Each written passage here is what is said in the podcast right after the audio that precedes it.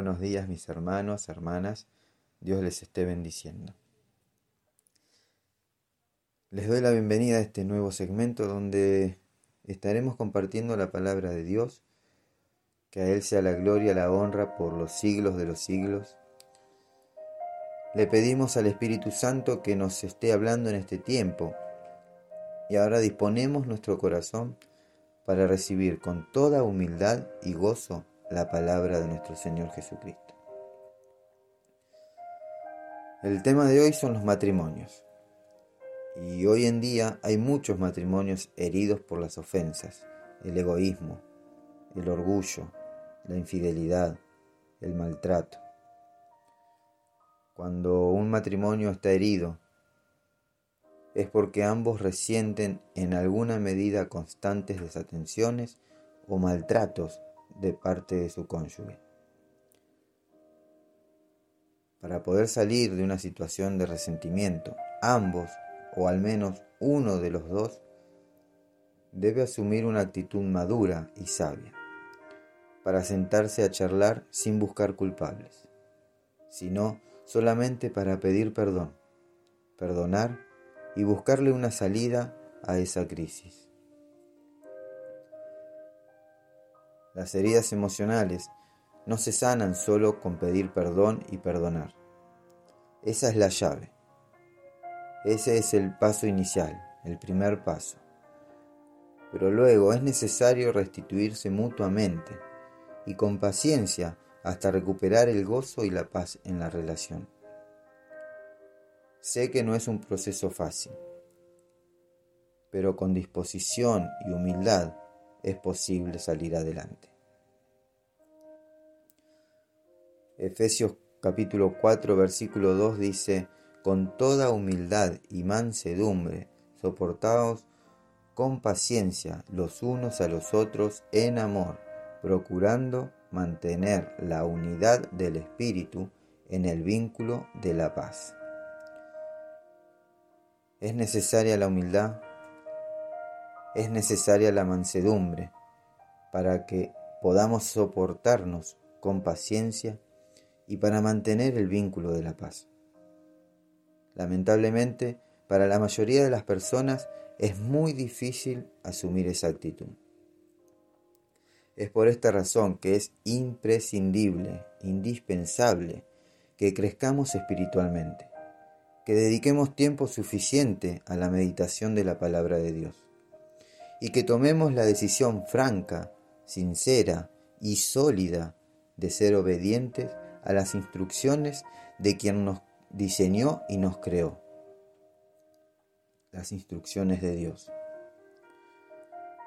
Decidir ser humildes y mansos es una decisión de valientes, que aman a Dios por sobre todas las cosas y que aman a su familia.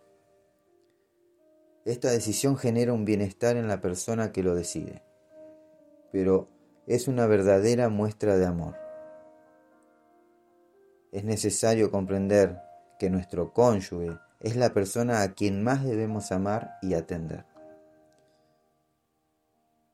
Somos compañeros, compañeros de la vida. Al menos así debería ser. Por eso no tengas temor de ser humilde no tengas temor de ser manso y no tengas temor de ser paciente. Si tu cónyuge no reacciona bien en el momento, continúa con esa actitud, porque estarás honrando a tu Padre Celestial y tarde o temprano dará fruto en tu relación. Si tu matrimonio está herido, toma esta primera decisión hoy. Ten paciencia y busca ayuda de Dios para restaurar tu matrimonio. Mi hermano, no expongas tu relación al rompimiento. Mejor, expone tu relación ante Dios. Orá por tu pareja. Bendecila, bendecilo, dobla tus rodillas a diario. Y si tenés que derramar lágrimas, hazlo, porque a veces las lágrimas hablan más que las palabras.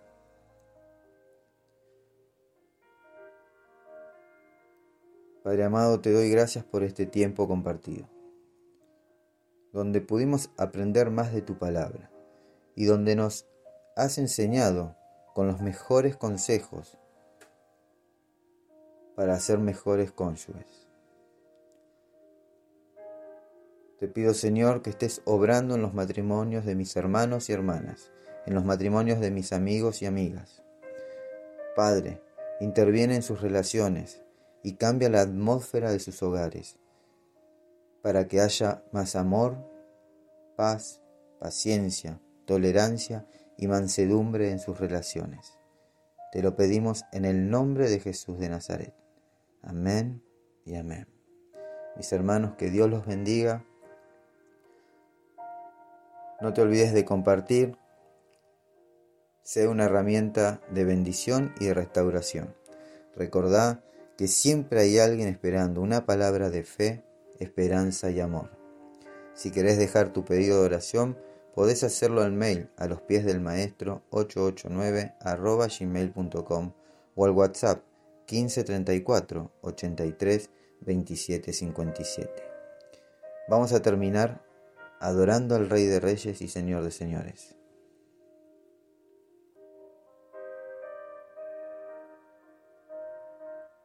En esta noche recibe el amor de tu Padre,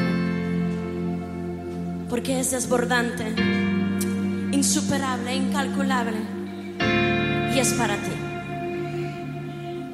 Sin condiciones, es tuyo, es para ti, recíbelo en esta noche.